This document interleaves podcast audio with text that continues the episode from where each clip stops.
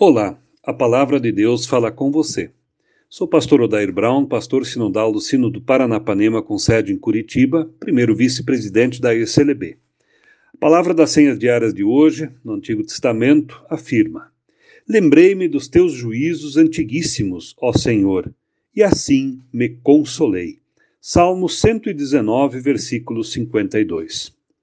Irmãos e irmãs, a palavra de Deus afirma que os juízos de Deus são muito anteriores do que nós, nossa sociedade, mundo e cultura.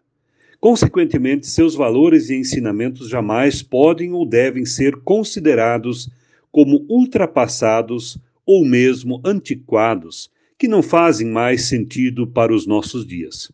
Pelo contrário, o livro de Salmos, em grande parte, é voltado para o conforto e o consolo dos fiéis e tementes a Deus, fazendo-o por meio da lembrança e recordação do agir de Deus na história e caminhada do seu povo. Isso deve inspirar e fortalecer para a jornada e frente aos desafios que se apresentam. O Salmo 119 é um salmo perpassado pelo ensinamento da sabedoria de Deus. Ele celebra a palavra de Deus, sua grandiosidade e o consolo que dela provém.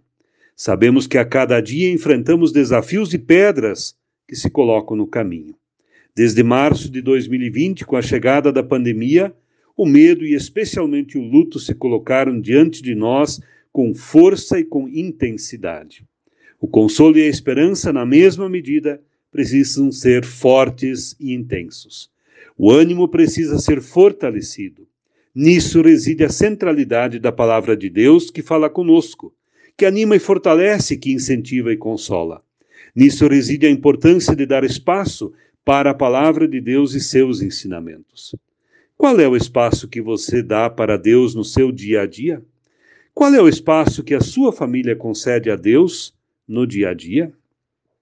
O consolo, ânimo, orientação e esperança provenientes da palavra de Deus não chegam a nós num passe de mágica, num estalar de dedos. Isto requer estudo, reflexão, meditação, oração, leitura bíblica, disposição para a vida em comunidade. Ou seja, requer que deixemos Deus caminhar conosco, tanto nos momentos bons e agradáveis da vida, como nos momentos de dificuldades e provações, quando a esperança parece se ausentar.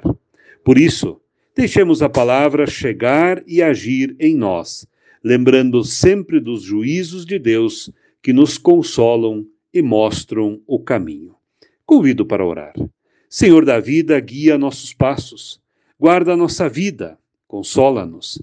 Se tu nossa fortaleza e porto seguro diante dos desafios. Concede-nos tua paz e consolo, a tua orientação. Caminha conosco hoje e sempre.